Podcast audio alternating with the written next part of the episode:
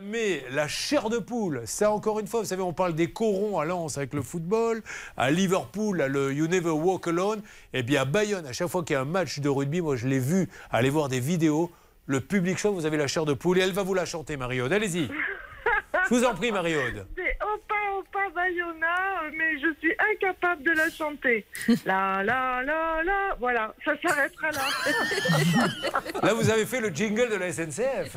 C'est pas la Bayona. La, la, la, la.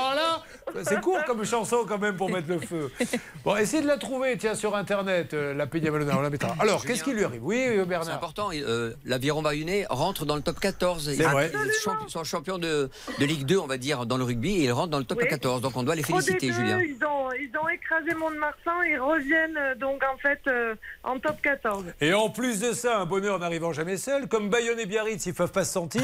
Biarritz, il passe en deuxième division, c'est ça? Ah, Biarritz, il reste. Il reste. Ils restent, ils ont Oh. gagné le dernier match. Ah, il reste finalement Oui, oui. Ah, mais donc il va y avoir des Bayonne-Biarritz l'année Oui, prochaine Des derbies, Julien. Ah bah c'est super, Mariotte. Bon, mais tant mieux. Bon, voilà, je pense qu'on a tout dit, Mariotte. À bientôt. N'hésitez pas à nous rappeler pour nous donner des nouvelles du Pays Basque, que l'on salue bien évidemment.